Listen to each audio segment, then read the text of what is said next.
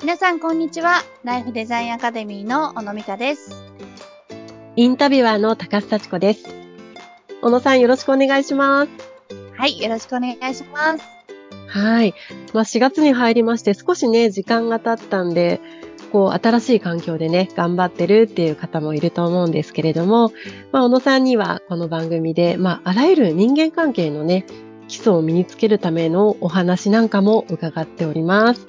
さあ、今回はどういうお話になりますかもうね、さっきね、おっしゃったように、やっぱりこう、新生活が始まって、うんはい。まあ、4月がね、もうそろそろ終わるかなっていうところだと思うんですけど、はい。こう、ちょっとこう、最初は気を張っていたけど、うねん。 1ヶ月も経つと少し慣れてきたりとか、緩んできて、あうんの心も体もそうですけどね、疲れが出てくるような時期なのかしらというふうに思っているので、うん。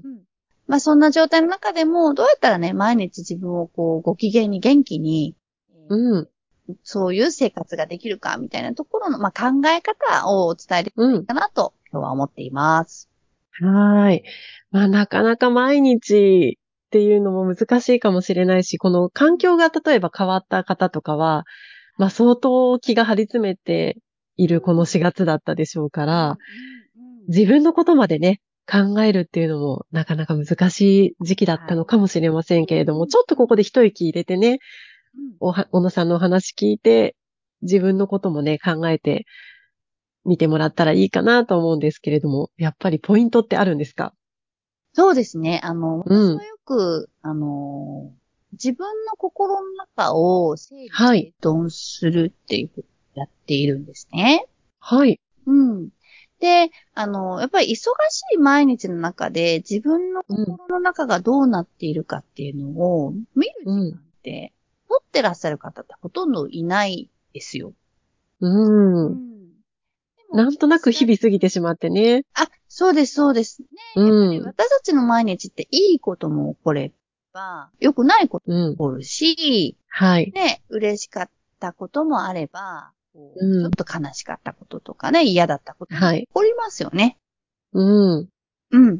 で、それが、あの、節目なく、う。なんんていうかな、こう的な整理とかともせずに、はい。進んでいってしまうと、う。なんんかいつの間にかもうぐちゃぐちゃになってしまって、うん。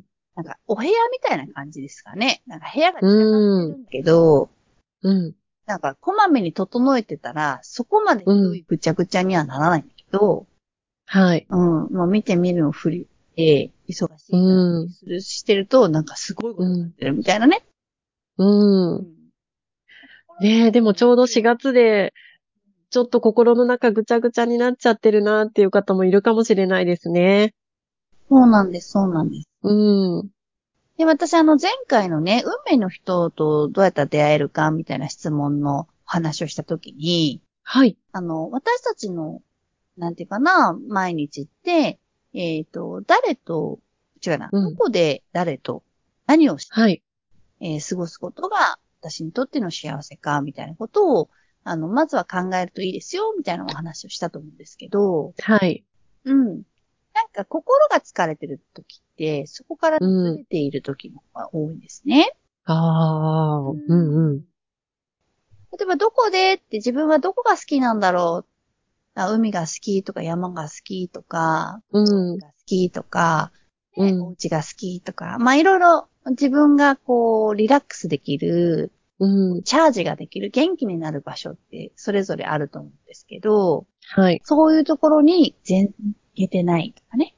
うん。うん。うん。逆にこう嫌な場所うん。あります私地下が嫌いなんですよね。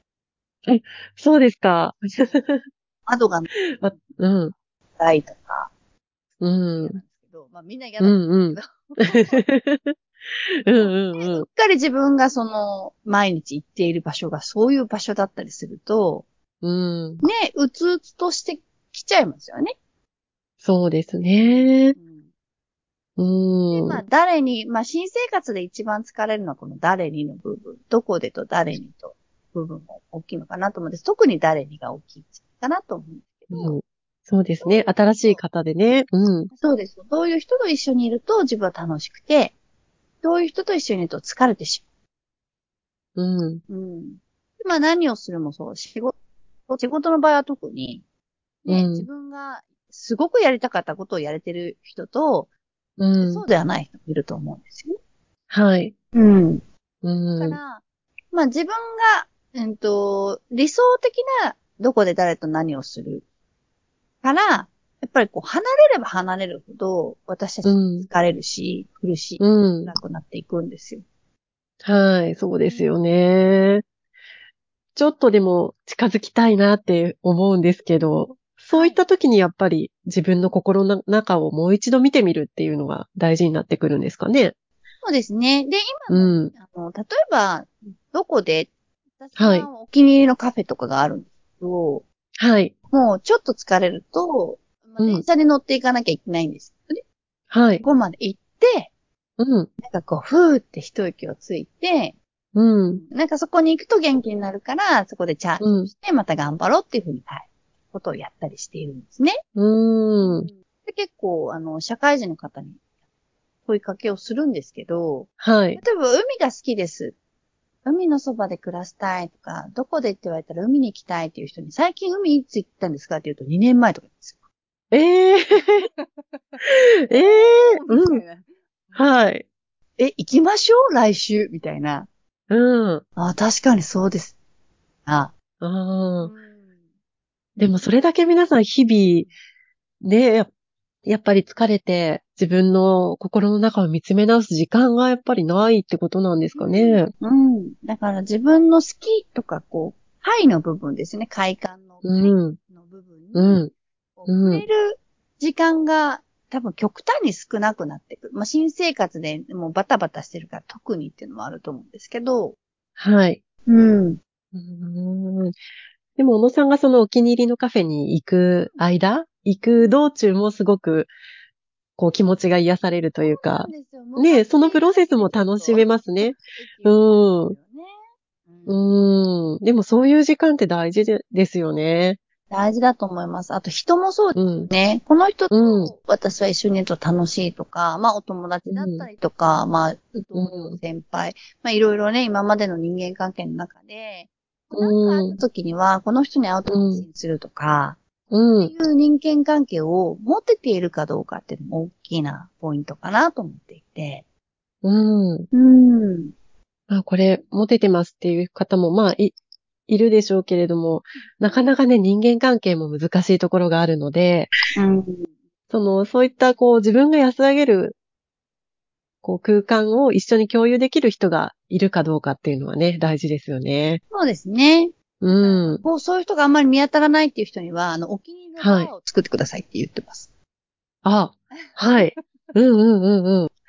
で、マスターにね、うん。を聞いてもらうようにとかっていう うね、んうん。あの、お伝えすうん。るんですけど、もでもそういうことでもいいんですよね。うん。ちろんですよ、もちろんです。うん。こう自分の心の内をね、少しお話しできるような場所があったらすごく素敵ですよね。まあ、自分が自分の意思で、その自分の機嫌をうん。マネジメントできる環境づくりっていうのはすごく必要なんですよ。うん。うんで、やっぱりそう、仕事で行く場合って、うん生活がね、そこにこう紐づいてきたりするから、はい。楽しい楽しい楽しいではいられないじゃないですか。うん。そうですね。うん。でもそれはまあ、あの、生活があるから仕方ないというふうに割り切ったとしても、うでん。その中で自分がこう暴殺されてしまって、ね、うんあのー疲れてしまっていては、うん。それが続くと楽しい時に楽しめなくなってきちゃうっていうかね、もう疲れすぎちゃって。うん。だから、こまめにね、楽しみに行くっていうのすごい大事なんですよ。うん。なるほど。ちょっと振り返る時間があるだけでいいんですね、じゃあ。そうそうそう。だから今月、うん。先月は、えー、ここに行ったのが楽しかった。この人と一緒に行ったのが楽しかった。これをやったのが楽しかった。っていう、まあ先月ね、こう良かったうん。と、先月は、これは、ここにはちょっと行かない方が良かったなとか、あ、この人のそばにはちょっと行行きたくなかったなとか、まあこれはちょっとやってみても合わなかったな、みたいなね。うん自分の中の、こう、振り返りをすることで、うん。では、ど、次は何を手放して、どっちにこう、ウェイトを置いたらいいんだろうみたいなことが分かってくる。うん。うん。そうですね。その今後の自分の持ってき方っていう意味でも、今まず自分の心の中を振り返るっていうのはすごく大事ですね。そうなんです、そうなんです。時間はだってもう、ね、ずっと流れていっちゃうから。そうですね。うんできるだけ自分が、ああ、よかったなって思える時間の使い方うん。を、こう、自分の好きなものとか、こう、うん感じられるものに、うん。できるだけ、その、貴重な時間を使っていくようにするとですね、うん。うん。ゴールデンウィークのところでもちょっと話しましたけど、はい。ちょっと自分を大事にするような時間の使い方するだけで、うん。他に嫌なことあっても結構受け止められたりとか許せたりするっていう余裕が生まれますから、そうですね。ううん。なんかすごくわかる気がします。はいうん。自分に優しく、 うん。自分まあ、ご褒美って言うとなんかちょっと大層な感じになっちゃうんですけど、ご褒美っていうのははい。楽しいなって思うことをやってほしいな。うん。そうですね。まあそうやってこう、ご機嫌な自分を作り出していくのも、やっぱり自分ですもんね。はい、その通りです。うん。わかりました。今日はね、個人のね、こう、生き生きと過ごすための秘訣なんかをお話伺いました。小野さんありがとうございました。はい、ありがとうございました。はい。